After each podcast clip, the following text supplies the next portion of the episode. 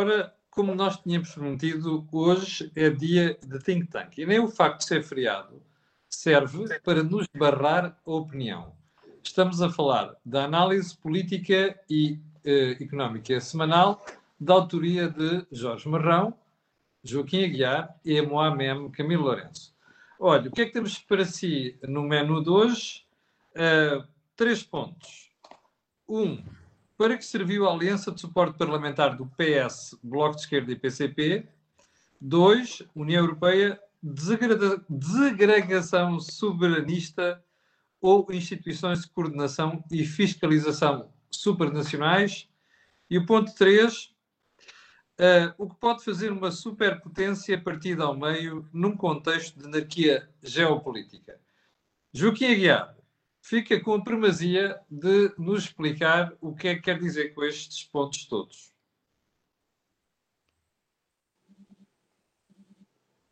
Joaquim Aguiar? Não são, não são pontos interrelacionados, são pontos simultâneos isto é, acontecem no mesmo, no mesmo período. Uh, porque é agora que se verifica que a Aliança 2015 que se estabeleceu entre o PS, o Bloco de Esquerda e o PCP verdadeiramente não serviu para nada que não fosse para ter o PS no poder.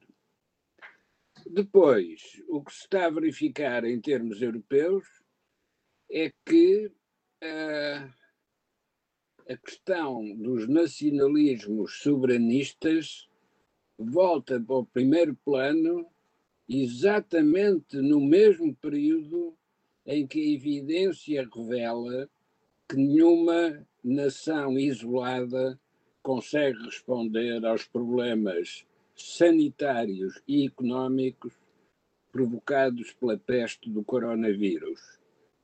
E o terceiro ponto tem a ver com o que aconteceu com as eleições americanas.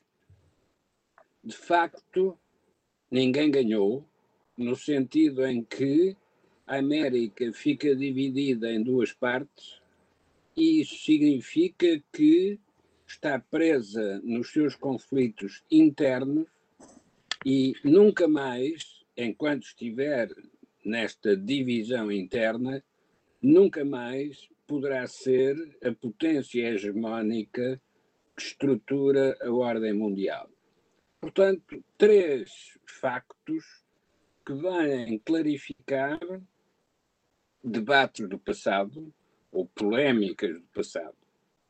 Uh, Lembram-se com certeza que em 2015 se festejou a entrada dos partidos da extrema-esquerda dentro, não do arco da governação, mas do arco de suporte à governação. Era uma inovação em relação aos anos iniciais da democracia, quando o Partido Socialista deliberadamente criou uma fronteira à sua esquerda, considerando que o Partido Comunista e outros partidos de extrema-esquerda não eram de confiança e, portanto, não eram admissíveis em qualquer tipo de aliança uh, de um poder democrático em Portugal. Ora bom, uh, esses festejos, afinal, como agora se verifica, não tinham razão de ser. Justamente porque tal como a rã que transporta o escorpião de uma margem para a outra do rio, eh, não tem nenhuma razão para confiar na mudança de natureza do escorpião. Oh, Joaquim, antes, antes de continuar, deixe-me só, antes de passar ao Jorge Marrão e pedir a opinião dele para esta parte introdutória, deixem-me só lembrar às pessoas que o, canal Acordo do Dinheiro tem uma parceria com a Prozis e também lembrar que este programa tem ajuda à produção do grupo Sendis Alidata, que é software de gestão de empresas. Uh, Jorge, uh, qual é o teu take no primeiro ponto? Bom, um, o, o, meu primeiro take um, volta um bocadinho atrás na história para relembrar o que foi a chegada a Portugal da Troika na terceira bancarrota uh, portuguesa. Nós não, não entendemos que era uma. uma oh, Jorge, uma... Jorge, não te esqueças do conselho do Vítor Gaspar, quando ele quase me chumbou o livro, que eu já contei aqui, quer dizer, ó oh Camilo, você não diga três bancarrotas, porque não foram três bancarrotas. Se fossem três bancarrotas, é que os portugueses tinham aprendido. Mas não. o problema é que nós tivemos sempre ajuda antes de ficarmos sem dinheiro para pagar salários e pagar pensões. Portanto, foi uma pré-bancarrota. Seriam três pré-bancarrotas que não se concretizaram porque tivemos a ajuda externa. E a chegada nesta terceira bancarrota da Troika jurou uma alteração significativa em todo o regime do sistema político, ainda que não o tivéssemos uh, observado na, naquele preciso momento. Se nós nos recordarmos, um, uh, eh, há uma coligação que é feita a seguir a umas eleições em que o Partido Socialista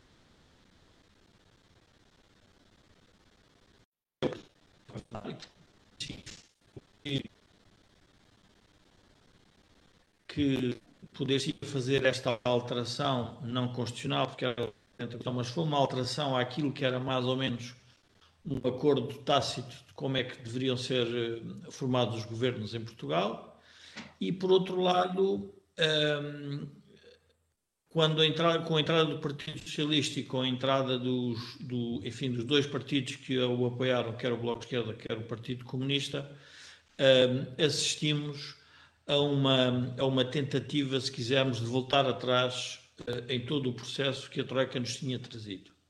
Uh, e o processo qual era? Eu penso que já falámos muitas vezes aqui no Think Tank, uma reconfiguração de todo o sistema económico, uma reconfiguração do modelo de sociedade, que nós por uma outra uh, razão, recusamos. Ora, nós já temos a experiência neste período do que é uma coligação à esquerda. Esta coligação à esquerda uh, significa o quê? Significa que o Partido Socialista se tornou refém a nível mental e ao mesmo tempo magnado ele próprio diria saiu da social-democracia à esquerda e de algum liberalismo à esquerda que existia dentro do Partido Socialista para se tornar um partido mais eh, estatizante, mais redistributivo e menos orientado para, para a economia. E isso é muito evidente em todo este percurso desde os últimos uh, seis anos. Uh, e, portanto, nós hoje o que estamos a assistir, e assistimos hoje, eu diria que a aprovação do orçamento é uma sopa da perna à esquerda, com contribuições também do lado da alternativa uh, à direita, mas é uma sopa da pedra porque não, não revela que exista um projeto estável e coerente para a sociedade portuguesa. E, portanto, nós. Um, eh, ah, e, e há uma outra, uma outra dimensão que também deveríamos pensar, que foi a entrada no Parlamento da Iniciativa Liberal e uma outra da própria alteração uh, que a tal pré-bancarrota nos trouxe. Uh, não se, portanto, dentro dos partidos, diria, do centro, do que se chamava o Bloco Central ou o Bloco do Acro-Governação, entendeu-se que não estavam a responder nem àqueles mais, eh, mais nacionalistas, com mais poder nas funções soberanas do Estado, mais nacionalista, mais liberalismo, não estavam a ser respondidos pelo, pelos dois partidos que quisemos ao centro. E, portanto, esta fragmentação do sistema político é a grande novidade que, que nos é trazida. Mas essa novidade, para nós, tem um perigo adicional, que resulta do, da, da, de estarmos perante uma crise pandémica. A crise pandémica vai obrigar a um conjunto de consensos, vai obrigar a um conjunto de alternativas que têm que ser colocadas em cima da mesa e não se pode voltar, uh, voltar a um tempo passado. Uh, por outro lado, uh, eu diria que nós estamos aqui numa situação também muito singular. A Europa da burocracia da Comissão Europeia faz três grandes, três grandes áreas de, de, de, de de defesa da pandemia, a área da saúde, a área da transição digital e a área da, da descarbonização da economia, Ora, isso não são os problemas centrais da sociedade portuguesa. Os problemas centrais da sociedade portuguesa é um problema de competitividade com o exterior, é um problema salarial seríssimo.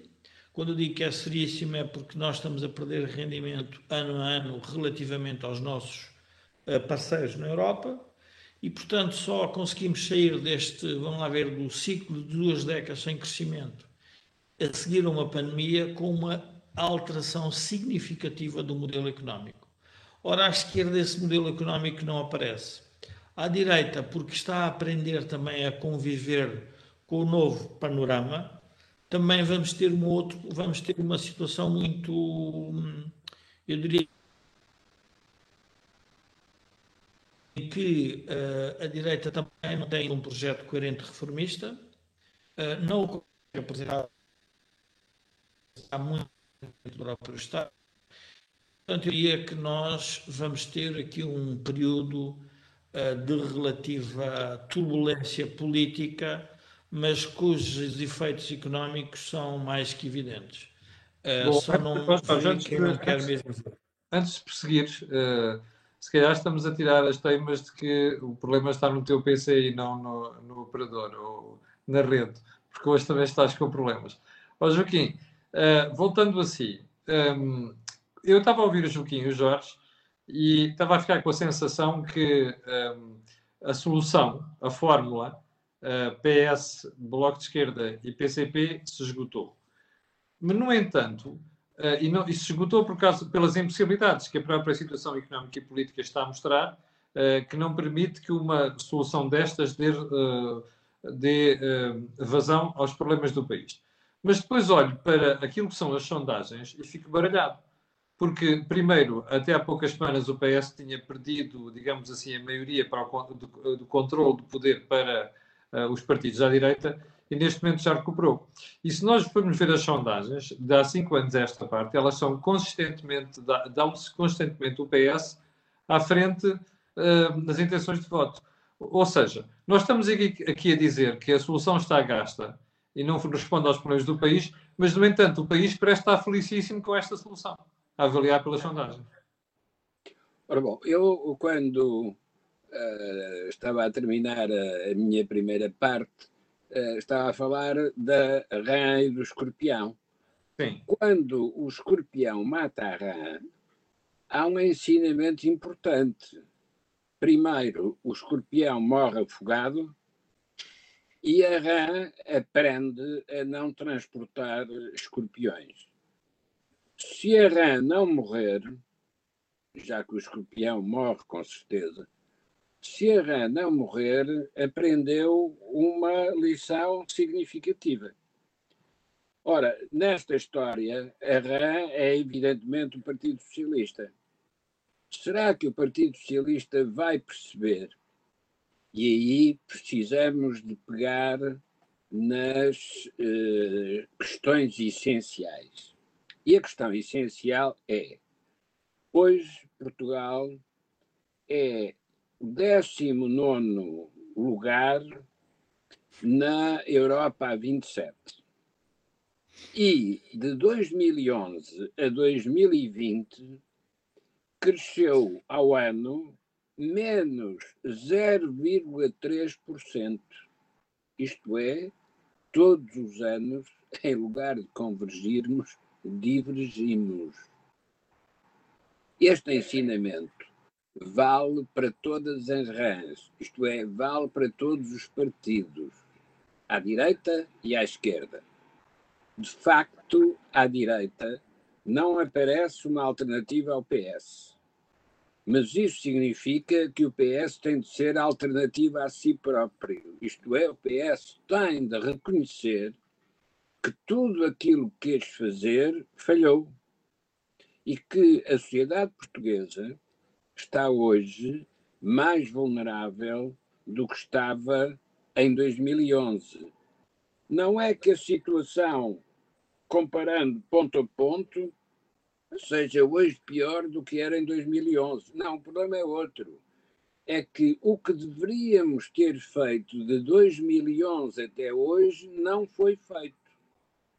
E quando agora temos que enfrentar uma nova crise, o facto de não termos resolvido bem as crises anteriores é uma indicação importante de que vamos falhar também na resposta à nova crise.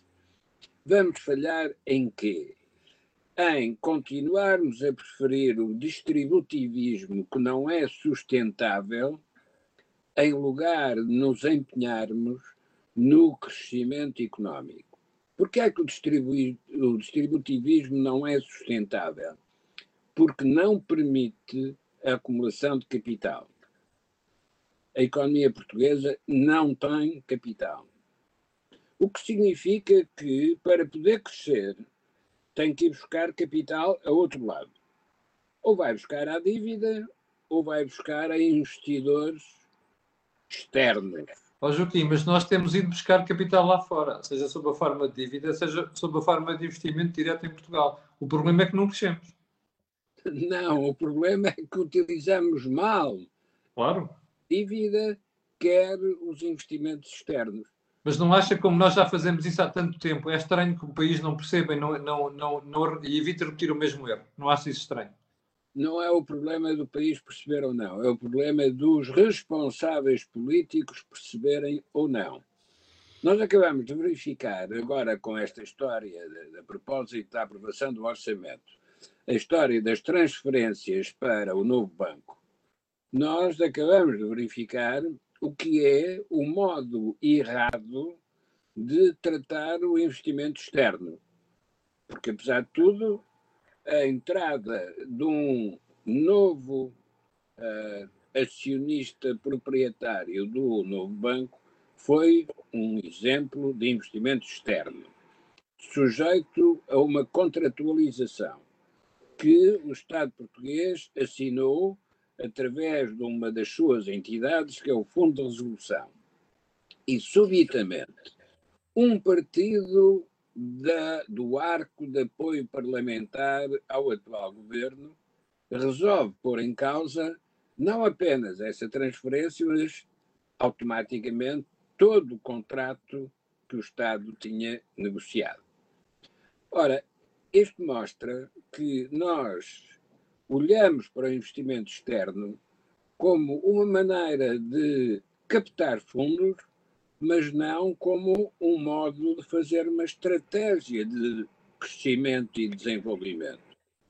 Porque, obviamente, aquilo que se está a fazer em termos de vender os ativos de um banco falido só pode ser analisado em função de uma estratégia futura. Porque, em função da estratégia passada, a única coisa que podemos estar à espera de ativos que já estão em incumprimento é que sejam vendidos com um enorme desconto. Vir agora pôr em causa o modo como está a ser gerido, uh, uh, está a ser gerida a venda desses ativos, é evidentemente não querer perceber nada do que é que aconteceu ao tal Banco Espírito Santo, hoje novo banco, que por alguma razão foi sujeito a uma resolução bancária porque tinha chegado ao limite da viabilidade. Vamos encontrar exatamente o mesmo exemplo no caso da TAP. Por mais voltas que se queiram dar, de facto, a TAP deu sempre prejuízo mudou a estratégia várias vezes e continuou a dar prejuízo. Portanto, agora ou há uma nova estratégia que tenha em conta este passado, ou vamos continuar a repetir os mesmos erros. Em resumo, para que serviu a aliança entre o PS, o Bloco de Esquerda e o uh, Partido Comunista? Resposta: serviu para perder tempo, porque não se conseguiu responder a nenhum dos problemas que existiam desde 2011 e não se evitou cair numa nova crise política, porque afinal aquela aliança nunca foi aliança, foi uma desconfiança entre os participantes. Jorge, eh, também estás de acordo que eh, a aliança ou o pacto não serviu para rigorosamente nada? Eh, desculpa, que pacto? Este que o Joaquim estava a falar, a geringonça? Não, eu acho que até o próprio, vamos lá ver, o próprio adjetivo que foi usado relativamente a este pacto dá incongruência. Eu recordo-me que nós eh, tivemos a Aliança Democrática, que era uma aliança de um conjunto de partidos que, que fazia à deriva comunista esquerdista do país. Há um partido que tem um nome no seu tem um nome Bloco de Esquerda, que pelo menos demonstra uma estratégia, quer realmente criar um bloco de esquerda, uh, mas ao primeiro sulavanco é o partido que salta desse bloco, ou seja, o bloco estava a ser criado com o Partido Socialista e com o Partido Comunista, o próprio Bloco de Esquerda recusa. Uh, e, portanto, este, este pacto não tem sentido por uma razão muito porque ele tem tantas inconsistências, tantas divergências internas, uh, e diria que tem até mais, uh, tem um aspecto negativo que resulta de uma certa, que o o Partido Comunista é como se fosse uma memória histórica do 25 de Abril antes do 25 de Novembro. Está constantemente a condicionar o discurso, quer à esquerda, quer à direita. E a partir do momento em que o Partido Socialista, porque quer ser partido do poder, quer ser partido do Estado, deu mão ao Partido Comunista, está a dar a mão a uma, a uma concepção, se quisermos, de política e de sociedade anterior ao 25 de novembro. E, portanto, nós, em Portugal, neste momento, estamos com um problema muito mais complexo, que é a geração política mais nova tem resquícios de um tempo. Aliás, eu vejo, por exemplo, quando o PSD, cada vez que se junta ao redor da figura de Sá Carneiro. Sá Carneiro governou muito pouco tempo, teve a ousadia de fazer a aliança democrática e, de alguma forma, demonstrar ao país que era possível um país ser governado com outros princípios uh, de sociedade ideológicos, mas já passaram muitos anos e o próprio PSD quando o Joaquim há pouco dizia relativamente ao Partido Socialista que o Partido Socialista tem que se reinventar. A democracia portuguesa como um todo tem que se reinventar, porque ela própria está refém, e os reféns desta democracia são os próprios atores.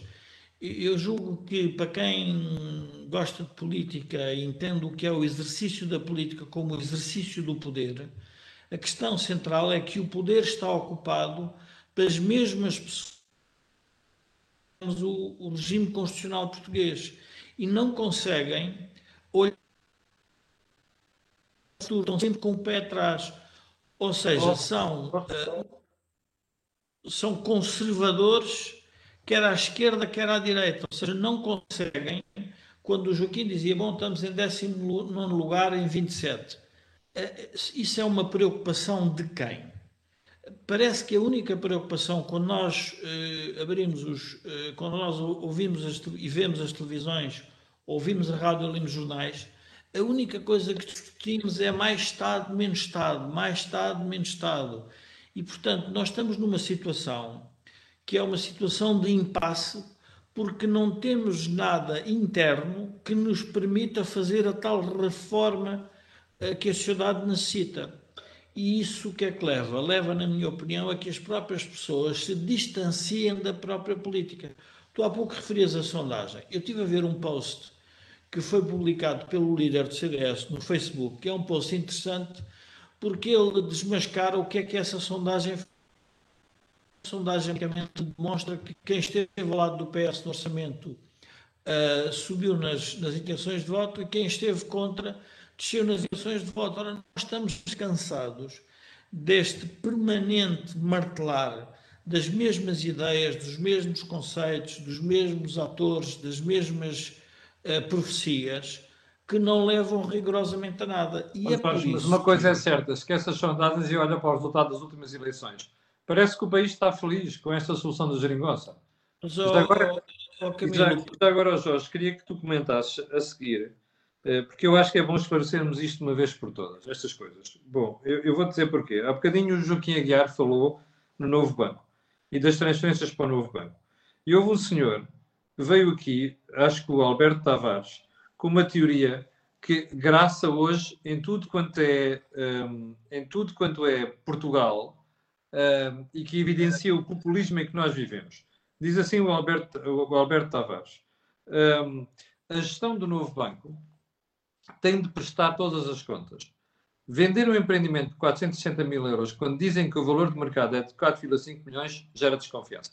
Eu vou-te dizer porque é que este posto refere. Refere-se à venda do campo de golfe de Santo Estevão. Porque houve uma, uma, pessoa que chegou ao Facebook nos últimos dias e que espetou isto lá. Veio dizer, ah, isto vale 4,5 milhões de euros, como é que venderam por 400, 460 mil euros e não sei quantos. Ó Jorge, faz-me um favor, até porque tu já foste auditor um, e tu lidaste com estas situações muitas vezes na vida. Explica lá este espectador, se faz favor, esta situação. Porque eu estou farto de explicar, só como eu não fui auditor e, portanto, não tenho credibilidade para isto, gostava que fosses tu a, a dar uma explicação para isto para ver se a gente acaba com este populismo e, sobretudo, com, com coisas dessas que são verdadeiras anedotas. Explica lá. Em, em detalhes sobre qualquer operação, até porque. Por, não, mas não é por causa destas. Explica a situação em teoria, em teoria geral. Explica a situação em teoria geral. Em teoria geral, é, é, é, primeiro as pessoas têm que entender como é que se forma o preço uh, dos bens e serviços numa sociedade, com uma coisa muito simples, com a oferta e com a procura. E, portanto, nós temos tudo aquilo que seja. Uh, vamos, a um, vamos, se calhar, a, uma, a, uma, a, uma, a um aspecto mais simples. Qual é o preço certo de uma empresa cotada em bolsa hoje? Qual é o preço certo de uma empresa cotada em bolsa daqui a seis meses? Ninguém sabe. Quem comprou ações de bancos há dois anos atrás e hoje olha para os, o que tem na mão e vê uma destruição de valor significativa isso acontece no dia a dia. O que é que, o que, é que isto revela? Revela que há uma concepção que é imposta, que é imposta, que nos é proposta pelos agentes políticos, que é possível administrar os preços numa sociedade. A administração de preços controlada já foi experimentada em muitos países e a prazo não funciona. Não funciona porque quem determina o preço das coisas é, um, é uma coisa muito simples, é o mercado, a oferta e a procura e todos os consumidores tentam maximizar as suas, as suas utilidades comprando o melhor que, que, que podem ao melhor preço. Isso faz parte da vida de uma economia Agora, a partir do momento em que uh, se utiliza um agente económico para fazer uma luta política e a formação de preços é sempre apresentada de forma distorcida, porque era possível fazer melhor, então, se é possível fazer melhor, alguém que o faça. Agora, nós não podemos estar numa permanente. Uh, reparem, no outro dia, uh, eu penso que, aliás, foi com base num artigo teu que escreveste sobre Fernando Medina, que ia explicar que ia uh, criar um conceito para combater o aproveitamento das margens de lucro que a Uber Eats estava a ter. Uhum. Eu só queria relembrar que, em tempos de escassez, em tempos de escassez significa que quem tem a capacidade de entregar um serviço tem uma vantagem adicional e cobra por isso. Mas isso resultou de toda uma plataforma que foi desenvolvida a seu tempo e, portanto, agora está a recuperar o valor dessa plataforma. A dizer que um, que, que, que um Estado é capaz de criar uh, plataformas concorrentes para servir uma cadeia como a restauração em Portugal de forma mais competitiva, sem pôr dinheiro dos contribuintes, porque a questão central não é saber fazer mas temos é que saber afinal e quem é que vai pagar as perdas que essas plataformas podem gerar.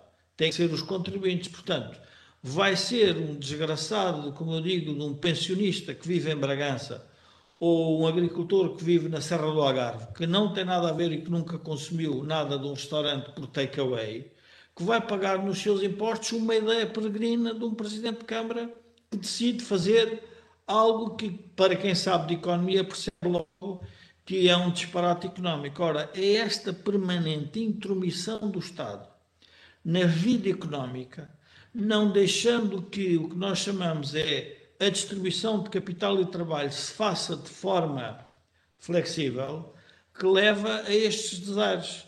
E, portanto, depois o que é que nós assistimos? Assistimos à entrada do dinheiro dos contribuintes para resolver estes problemas. Dizendo que se está sempre com uma boa intenção de ajudar. Claro. Antes de irmos, a, a, tu estavas há bocado a falar das, das eleições, mas antes de irmos lá, deixa-me só comentar aqui duas coisas. Um post do Jorge Tavares que diz assim: populismo é mentir, certo? Tipo Louçã a falar da flat tax proposta pela iniciativa liberal. Não, isso é mentir e é desonestidade. Quando eu digo populismo aqui, é outra coisa.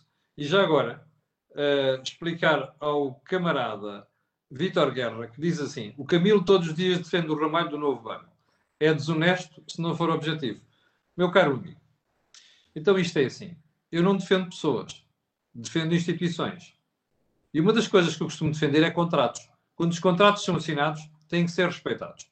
A gente não gosta, vá chamar nomes a quem aceitou, a quem os assinou, ao, ao Jorge Tavares, ou Vítor Guerra, ok? E quem assinou aquele contrato é uma pessoa chamada António Costa e outra chamada Mário Centeno. Portanto, se você quiser chamar nomes, chama nomes a estas pessoas. Já agora outra coisa. Uh, eu penso, por isso é que eu pedi ao Jorge para responder esta questão, percebe? Uh, porque, como eu estou farto de explicar isto, e pelos vistos você e outras pessoas não percebem, eu pedi a um auditor que tem mais formação nesta área do que eu, aliando-se da questão do novo banco, para explicar esta matéria. Se você eu, percebeu a explicação do Jorge, espera aí, Jorge, se você não percebeu a explicação do Jorge, que foi objetiva, eu, eu, eu sinceramente só posso tirar uma conclusão. Ou eu tenho que se repetir isto dez vezes até você perceber, ou então você é que é o desonesto. Pronto, Jorge, podes eu, eu, eu, eu também aconselharia relativamente exclusivamente do turismo externo e da capacidade de nós atrairmos uh, turistas para virem, para sermos um destino do Golfo, nós temos que perceber o problema em que essas, uh, essas indústrias estão a sofrer. Portanto, a crise pandémica é uma crise que vai desvalorizar significativamente um conjunto de indústrias. E depois temos que vamos atribuir a responsabilidade a quem? Ao governo, às autoridades sanitárias, à aviação. Eh, agora, o agente que está na cadeia, que é o que é o detentor do ativo, não fez nada para desvalorizar, não fez nada para valorizar, mas também não consegue fazer nada. Está fora do seu controle. E, portanto, as pessoas têm que perceber que a formação dos preços numa economia é algo que se aprende no primeiro ano de economia, sabe-se exatamente como é que se formam os preços. E, portanto, cada vez que há uma distorção, e aí o Estado tem que interferir, cada vez que há uma distorção significativa, e a maior distorção que o Estado fez na gestão dos preços é a que resulta, por exemplo, do fecho da própria economia. Todas as pessoas que têm uma atividade ligada ao fecho da economia, que é o caso da restauração, acabamos de destruir todos os negócios dessas pessoas. A pergunta é: mas a pessoa é má gestora? A pessoa não sabe o que está a fazer? Não. O Estado criou um custo de contexto. E quando nós falamos nos contratos, é muito importante nós falarmos nisto porquê? Porque, vamos lá ver, uh, há uma teoria que está mais ou menos, diria, aceita universalmente, que tudo o que seja relacionado com direitos de propriedade, com os contratos, tem que ser, uh, diria, religiosamente cumpridos. Mas aqui, tanto é válido para os direitos de contratos com pensões, com poupanças, com reformas ou contratos que o Estado faz com qualquer agente económico. Porque se não tiver previsibilidade, o que vai acontecer é que entramos numa zona de desconfiança. Ao entrarmos numa zona de desconfiança, entramos numa zona que nós chamamos de economia uma zona de risco. E uma zona de risco é uma zona que gera desvalorizações significativas. O país percebeu isso na pré-bancarrota.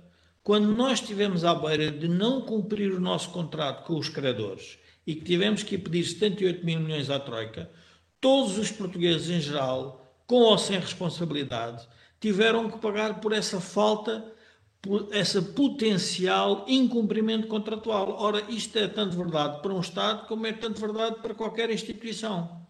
E, portanto, o crédito, como a gente costuma dizer, o que é que é o crédito? O crédito é uma coisa muito simples, é a confiança que eu atribuo ao outro no cumprimento da obrigação contratual. Se eu não o fizer, tem que ter uma boa justificação para não o fazer. E as justificações aí fazem diferença. E, portanto, temos que analisar sempre neste contexto. Mas eu estou a alargar muito sobre este tema, não sei se. Não, deixa-me só acrescentar mais uma coisa. É que normalmente as pessoas esquecem-se que o preço que se faz por um bem ou por um ativo depende até da situação de quem está a vender. Está a vender. Repare uma coisa, e eu gostava que os espectadores pensassem neste pormenor. Já agora acrescentar algo aquilo que o Jorge disse. Imagine você que está cheia de ativos e precisa de realizar liquidez, mas que entretanto você está numa situação aflitiva, aflitiva. O que é que acha que é o preço dos seus ativos? Vai cair. Porque quem está do outro lado sabe perfeitamente a situação em que você está. Este é o, primeiro ponto. O segundo ponto, o Vitor Guerra continua a insistir, que é o, o, diz, diz ele assim: o Ramalho criou menos-valias gigantescas. Ó oh, Vitor Guerra, eu vou, eu vou recomendar que você vá ver as auditorias que já foram feitas e que já foram divulgadas, que são públicas. Vá ver. Se você encontrar lá a evidência do que você está a dizer aqui, eu bato-lhe palmas. Se não encontrar, desculpe, mas assim não. Nós temos que bater estas coisas com dados concretos. Uh, Joaquim, vamos para o segundo ponto. Uh, okay. Antes de irmos ao segundo ponto. Sim. Uh, todas essas histórias centradas em casos particulares, como por exemplo o Novo Banco, são meros pretextos claro. para não enfrentarmos a questão essencial que é, nas últimas duas décadas, Portugal cresce à brilhante taxa negativa anual de 0,3. É verdade. Ora bom, não é o novo banco, não é a EDP, não é a TAP os responsáveis por isto. Estão envolvidos neste ambiente que, por alguma razão, não permite o crescimento. Estranho seria que, se não há crescimento na economia, alguns setores tivessem resultados espetaculares porque mesmo isso não duraria muito tempo, porque o peso do, digamos, o, o, peso do crescimento negativo dos outros setores acabaria por atingir também aqueles que, apesar de tudo, ainda crescem alguma coisa. Quando temos de enfrentar uma crise súbita como é esta da, da peste do coronavírus, temos de ter consciência que todos os valores da economia entraram em tendência regressiva. Isto é, vamos, quando sairmos do túnel, vamos encontrar uma realidade completamente diferente daquela que conhecíamos quando entramos no túnel. E, portanto, se não se quer perceber o que aconteceu na realidade anterior, então estamos mal colocados para perceber o que é que vamos fazer na nova realidade. E é aí que entra o segundo ponto. Eu não acredito que a sociedade portuguesa ou que os partidos portugueses se reconstituam espontaneamente. Mas nós sempre avançamos por impulsos que vêm de fora. Uhum. Ora, a Europa vai entrar numa nova fase, tal como Portugal também vai ter de entrar numa nova fase. Convém que, ao pensarmos o que fazemos em Portugal, estejamos atentos ao que está a acontecer na Europa.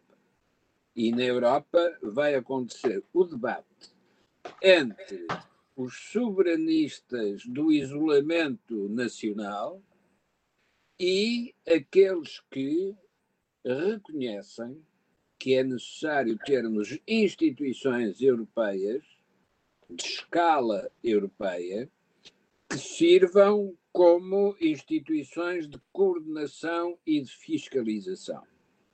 Ora, esta crise veio revelar que sem Banco Central Europeu nós não teríamos acesso aos recursos financeiros mais elementares. Não teríamos acesso à aquisição de vacinas em condições comerciais muito vantajosas, porque é um continente inteiro que negocia com as farmacêuticas. Sem as instituições europeias, nós não teríamos qualquer capacidade de impedir que alguns Estados-membros mais ousados explorem e capturem os Estados-membros mais tradicionais e conservadores. Portanto, nós precisamos de instituições europeias. Em 2011, o grande debate é, era estamos a perder soberania nacional subordinados à Europa.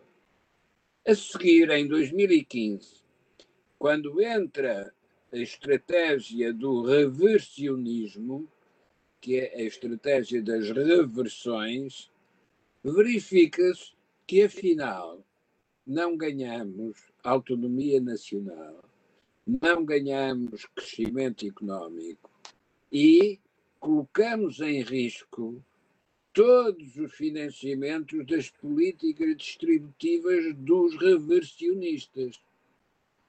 É por isso que eu digo que aquela aliança dos reversionistas não serviu para nada, porque estamos hoje pior do que antes dessa aliança. Ora, se a Europa evoluir no sentido destas instituições supranacionais que reúnem recursos e fiscalizam a sua aplicação, então estamos a caminhar para uma Europa completamente diferente daquela que uh, existia quando nós uh, aderimos à Comunidade Económica Europeia. Uh, e completamente diferente porquê? Porque passou a ser um agente estratégico com relevo essencial, porque é o que coordena os Estados europeus. Porquê é que isto vai ser muito importante?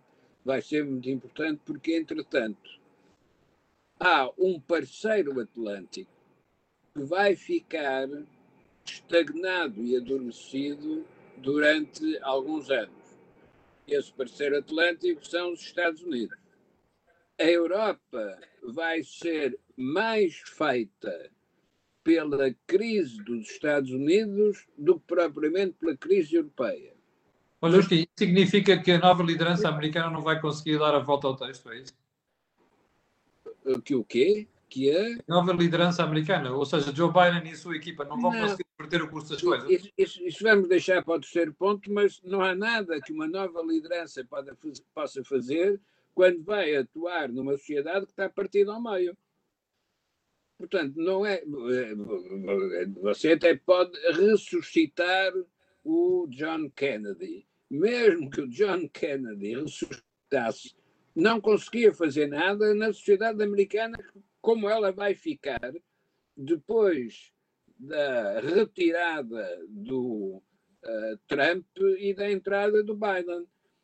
A crise da sociedade americana significa uma crise do mundo ocidental, mas também significa que a Europa, que começou por ser construída com o apoio americano contra a União Soviética, agora vai reforçar a sua necessidade, não por causa da União Soviética, que não, já não existe, mas por causa do enfraquecimento geoestratégico dos Estados Unidos.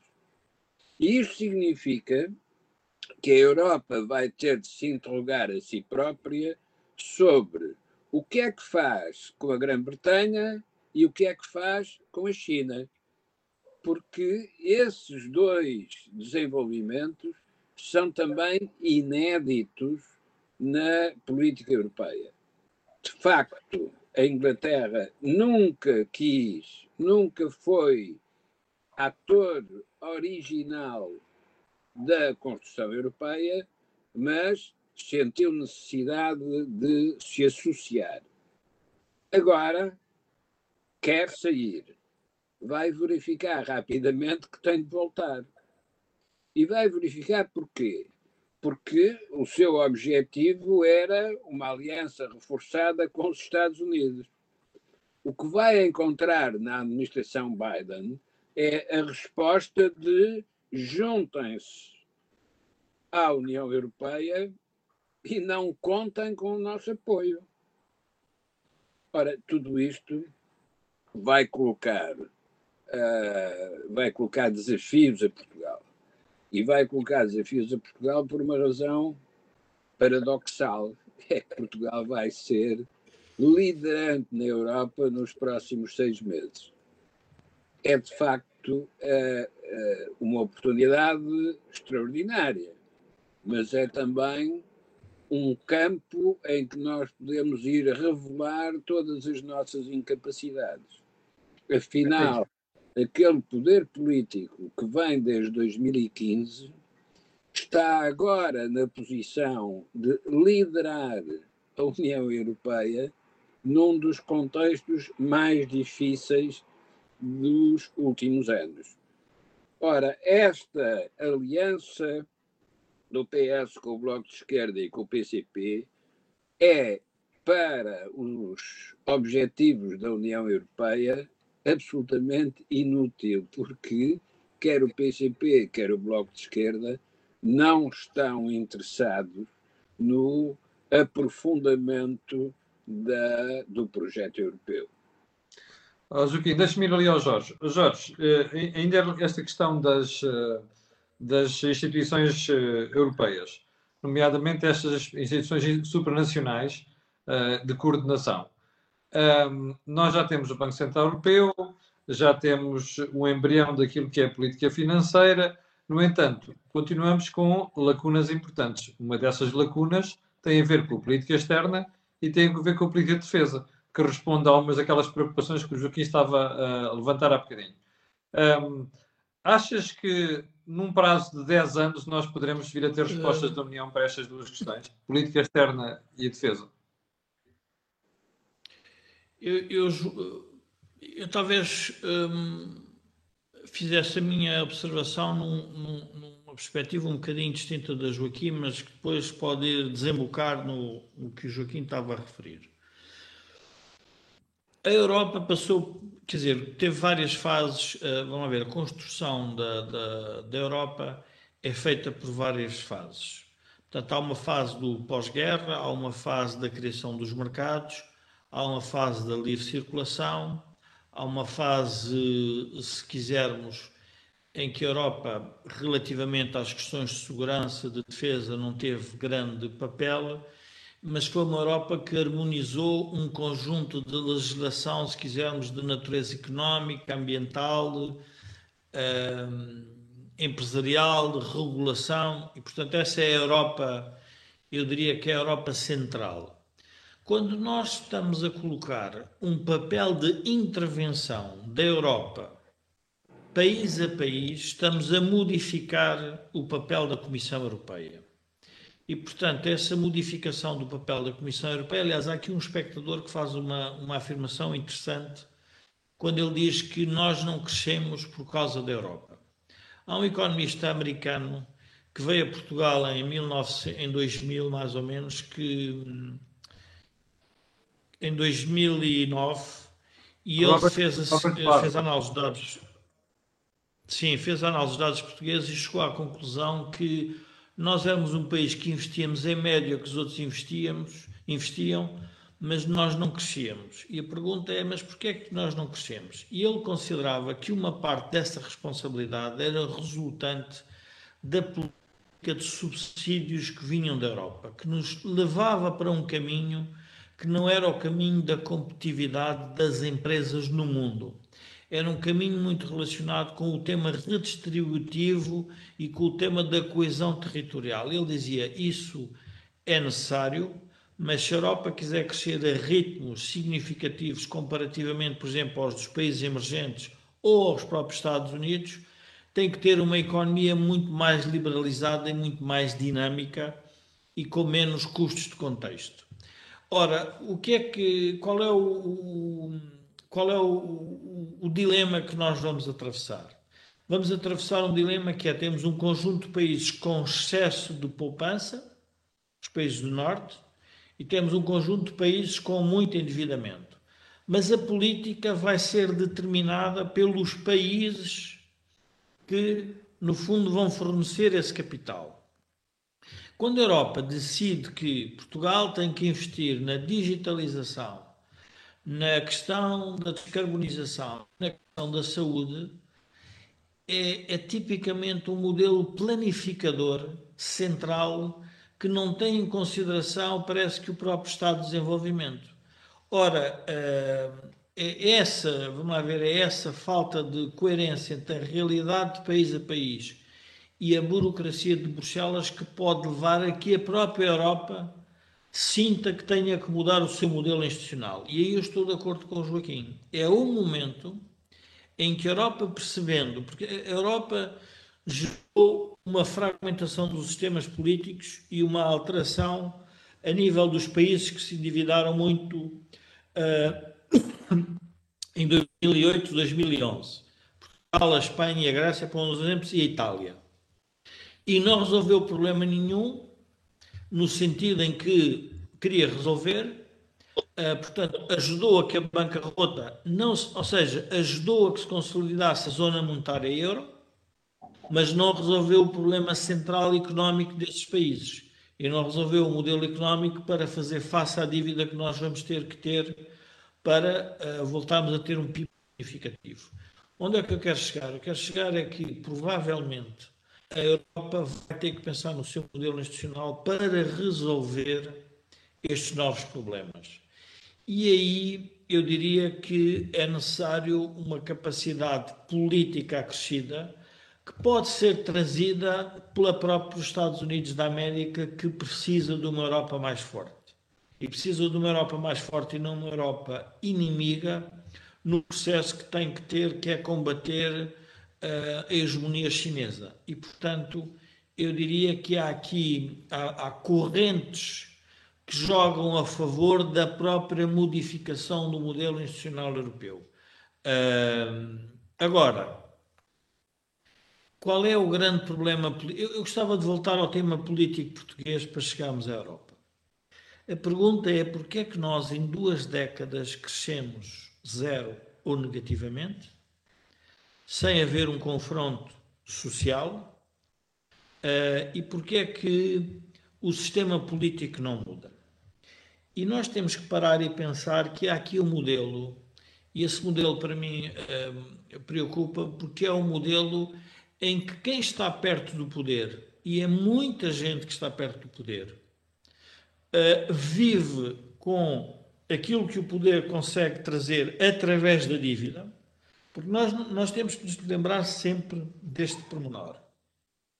Nós podemos crescer zero, mas há setores em que as empresas continuam robustas ou continuam, eu diria, uh, saudáveis e capitalizáveis e têm salários acima da média. Mas depois temos outros setores em que puxam a economia para baixo.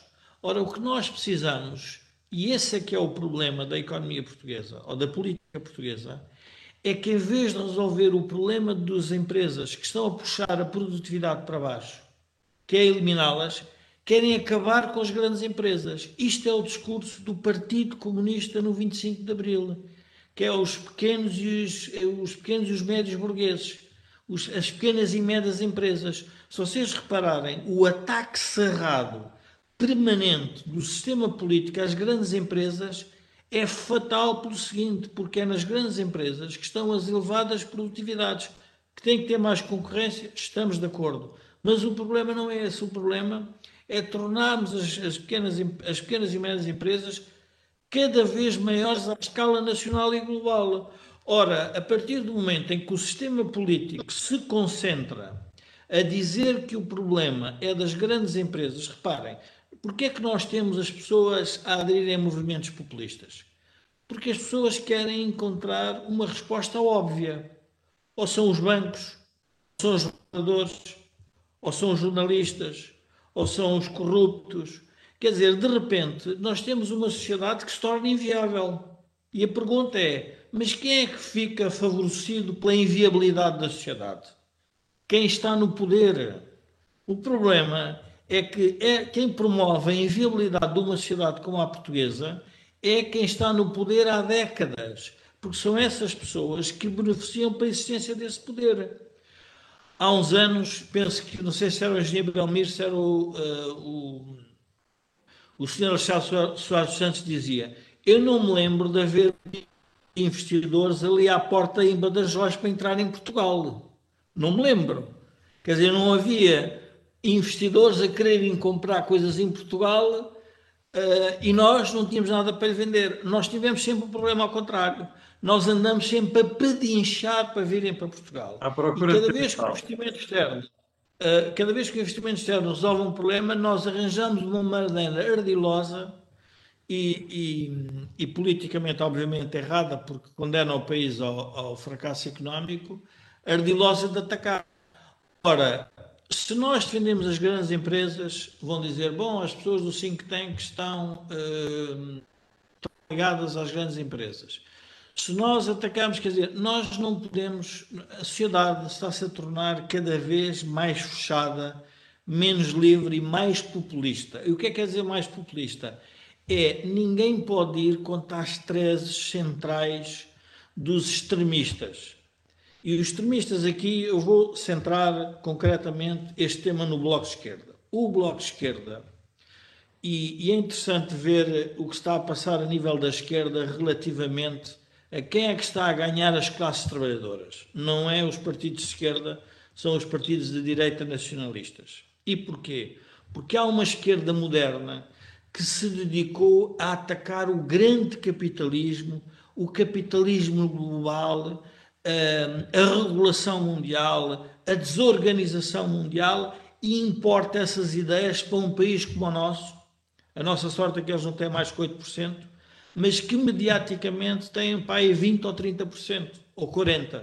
E, portanto, nós somos sempre confrontados com teses perfeitamente, eu diria, estapafúrdias para o nível de desenvolvimento do país. É a mesma coisa que eu estar a resolver o problema eh, de uma pessoa uh, rica, estou a discutir o problema de uma pessoa rica que por acaso não tem dinheiro para comprar o pão. Este é o problema. Antes de chegarmos a ter o problema dos ricos, é melhor voltarmos, é melhor sermos ricos. E nós estamos a discutir a coisa, estamos a debater como se o problema central da sociedade portuguesa fosse esse. E o problema central não é esse. Oh, Joaquim, deixa-me só, já deixa-me só passar Joaquim, temos dois minutos para fechar isto hoje. Uh, que tu. Mas, em vez de irmos ao último ponto que eu queria guardar para outro programa, porque acho que merece um desenvolvimento mais a sério, deixe-me fazer uma pergunta em relação àquilo que o Jorge disse. Porquê é que nós temos partidos que atacam grandes empresas e não temos o resto da sociedade a defender as grandes empresas? Oh, oh, oh Camilo, eu ia recordar, uh, em complemento do que disse uh, o Jorge, eu ia recordar uma conversa do Olaf Palme com o hotel. O hotel Saraiva de Carvalho. Quando o hotel, muito orgulhoso, dentro do programa do MFA de proteção das classes mais desfavorecidas, dizia Olaf Palme que em Portugal nós vamos acabar com os ricos. E o Olaf Palme respondeu-lhe: olha, tem graça, porque na Suécia nós queremos acabar com os pobres. Ora, este, este, este contraste eh, que não é, não é inventado, é real, esta conversa aconteceu, eh, este contraste mostra porque é que os ricos não são entendidos como exemplo, mas sim como explicação para a existência de pobres. É que se há muitos pobres, é porque os poucos ricos exploram e, e, e, e fazem existir estes muitos pobres. Entramos na União Europeia, há ricos e pobres, e de repente o que verificamos é que já fomos ultrapassados pela Lituânia e pela Estónia. Isto só mostra que a incapacidade é nossa nós somos pobres porque queremos ser pobres. Porque se quiséssemos ser ricos, íamos ver o que é que os ricos fazem para serem ricos. É verdade. Mas não, já toda a gente nos ultrapassou. E por isso é que a Europa vai ser particularmente importante para nós, porque vai nos colocar perante a, a nossa, a nossa incapacidade. E o nosso fracasso. Morreu, morreu o Eduardo Lourenço, autor do Labirinto da Saudade. Uh, o problema é que nós não estamos presos num labirinto da saudade do passado. Nós estamos presos num labirinto de espelhos em que só nos vemos a nós próprios e é pensamos que somos tudo o que existe. Não. Compare-se, veja-se o que é que os outros fazem e perceba-se porque é que nós perdemos posições. Perceba-se porque é que desde 2011 nós crescemos em média ao ano menos 0,3%. Eu queria recordar, eu queria recordar mas, já, frase... já passámos a uma hora, mas diz lá, diz lá, eu... 30 segundos. Uh, uma entrevista, estava a ler, estava a ler coisas sobre o Eduardo Lourenço e há uma expressão dele que eu acho que é interessante, é Portugal não consegue criar um Ronaldo coletivo. Nós somos um país que adoramos que o João Oliveira ganhe MotoGP, que o Ronaldo seja um, ou seja, encontramos sempre um português que nos dá ainda alguma esperança que podemos vir a ser ricos. Mas o problema do país é que não conseguimos construir um Ronaldo coletivo. E é de natureza política. Nós não conseguimos resolver uma sociedade se essa sociedade não tiver um projeto coletivo. E o que é que nós temos? Nós temos um projeto cada vez mais fragmentado, à esquerda e à direita. E depois, qual é o resultado prático? O resultado prático é a irreversibilidade da reversibilidade da irreversibilidade das nacionalizações. Nós andamos para trás e para a frente, e frente e para trás, e portanto não saímos disto. E portanto é, nesta, é neste labirinto de espelhos que, como o Joaquim define, que nós estamos a viver esta época pandémica e que obviamente vai criar uma situação dramática para as próximas gerações. Uh, Muito bem. Eu só queria relembrar, eu só queria relembrar olha o tempo, Jorge. que o plano de económico de recuperação e resiliência do governo prevê que nós recuperemos. Não sei se as pessoas estão a perceber o que é que isso quer dizer. E voltamos a ter o padrão que tínhamos de crescimento uh, como se não tivéssemos Covid. Eu, eu, julgo que é um número que nos deveria levar a pensar que nós precisamos mesmo mudar de vida. As pessoas não veem, Jorge, não vale a pena. É, nesse aspecto, por isso é que o canal existe, porque é que este, por isso é que os programas que a gente faz existem para ver se acorda as pessoas, mas infelizmente às vezes fica a pensar que o português é assim porque gosta de ser assim, pobre. Uh, e ainda por mais é mal agradecido. Um, bom, chegamos ao final do programa de hoje. Eu quero lembrar que o canal a Cor do Dinheiro tem uma parceria com a Prozis. Estes senhores estão aqui atrás de mim.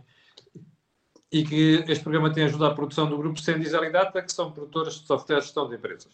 Uh, quero agradecer às pessoas que, estão, que, estão a, que tiveram a ver o programa, 1900, e quero pedir a estas pessoas, outras que vão ver, que peço sempre que é colocarem um gosto de fazer partilhas nas redes sociais, também sabe porquê. Aquilo que houve aqui não houve mais sítio nenhum. Quanto a mim, já sabe, amanhã às 8 da manhã você estará aqui uh, para levar comigo para comentar a atualidade económica do dia. Obrigado aos dois. Até daqui a uma semana.